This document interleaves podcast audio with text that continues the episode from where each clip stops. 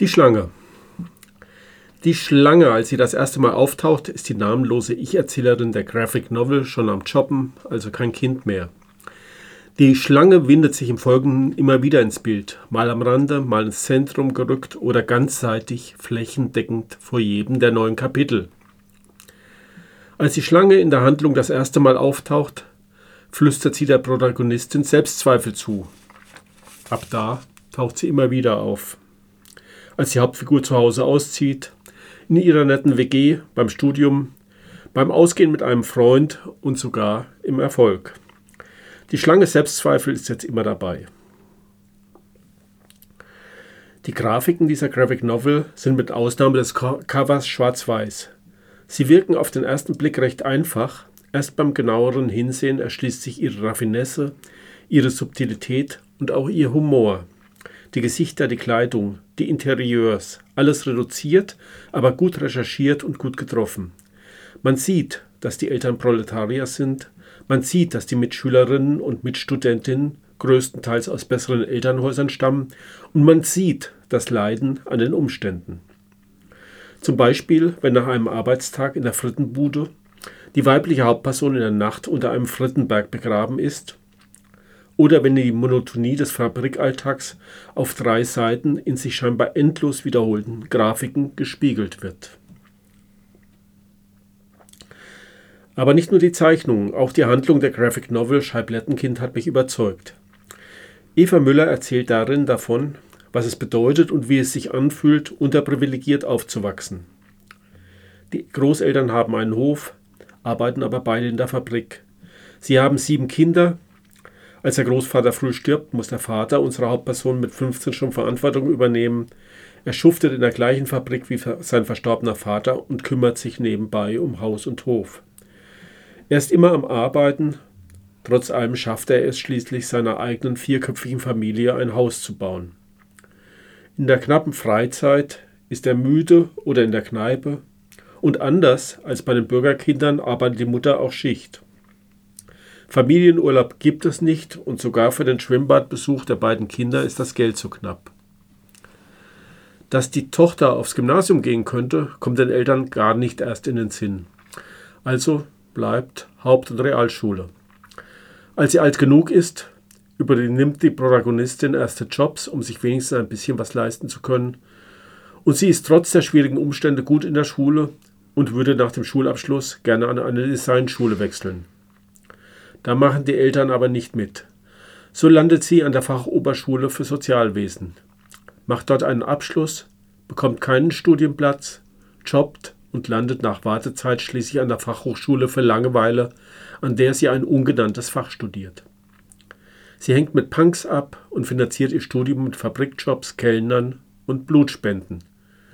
Mit Mühe schafft sie den Abschluss und zieht mit der Schlange Selbstzweifel im Gepäck in die am weitesten entfernte Großstadt. Sie wohnt in einer WG in einem besetzten Haus, engagiert sich politisch, führt ein neues Leben und fühlt sich wohl. Trotz allem, die Schlange plagt sie in der Nacht. Und sie bleibt auch, als ihre Grafiken auffallen, erste Jobs daraus werden und ihre Freundinnen sie überreden, eine Bewerbungsmappe bei der Kunsthochschule einzureichen. Selbst als sie genommen wird, sind die Selbstzweifel nicht verschwunden. Spätestens auf Heimatbesuch kringelt und wickelt sich die Schlange wieder fest um sie herum.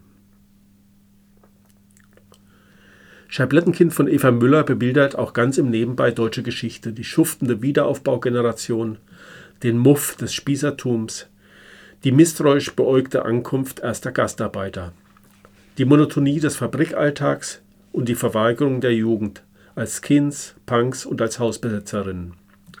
Ihr besonderer Gag, am Ende von jedem Kapitel wird Karl Marx in die Szenerie eingezeichnet und hat sozusagen das letzte Wort. Naja, die Zitate sind ein bisschen zusammengeklaubt, doch Eva Müller verweist mit Marx augenzwinkert auf die lange Tradition der Arbeiterinnenbewegung, auf deren Kämpfe, Forderungen und Anliegen. Schließlich, und das macht ihre Graphic Novel eindrücklich deutlich, ist unsere Gesellschaft unverändert von Klassenunterschieden geprägt. Ende des siebten Kapitels setzt Eva Müller Marx in einen Tretbootschwan und sie lässt ihn sagen. Zitat Die Menschen machen ihre eigene Geschichte, aber sie machen sie nicht aus freien Stücken, nicht unter selbstgewählten, sondern unter unmittelbar vorgefundenen, gegebenen und überlieferten Umständen. Zitat Ende. Genau davon erzählt Scheiblettenkind von Eva Müller. Und dem ist noch hinzuzufügen, dass in der Graphic Novel ein Song eine wichtige Rolle spielt. Common People von Pulp handelt davon, dass sich eine junge Frau aus reichem Haus wünscht, einmal wie die einfachen Leute zu leben. Ich lese jetzt gleich einen auf Deutsch übersetzten Ausschnitt, bevor ihr dann den gesamten Song hören werdet.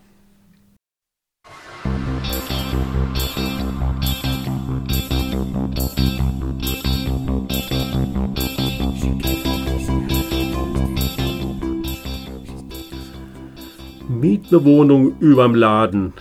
Geh zum Friseur, such dir einen Job, rauch Kippen und spiel Pool.